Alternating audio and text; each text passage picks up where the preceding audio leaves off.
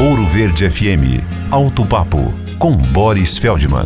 Com a redução dos impostos, o mercado ainda está confuso com os novos patamares de preços dos carros mais baratos que já foram definidos pelas fábricas. Ainda se caminha mais ou menos no escuro, pois o governo diz que vai conceder um crédito total de 500 milhões. Quando chegar nesse patamar, fim de festa, ainda que não se tenham atingido os quatro meses previstos pelo governo. Outra situação complexa é do mercado de usados, que tiveram uma queda de preços com a redução da tabela do zero quilômetro. Então, eu vendo ou não meu usado hoje, pois não sei quanto tempo vão durar essas benesses do governo. Eu posso vendê-lo hoje mais barato, porém daqui a dois ou três meses ele se valoriza e eu poderia vendê-lo por um preço bem melhor.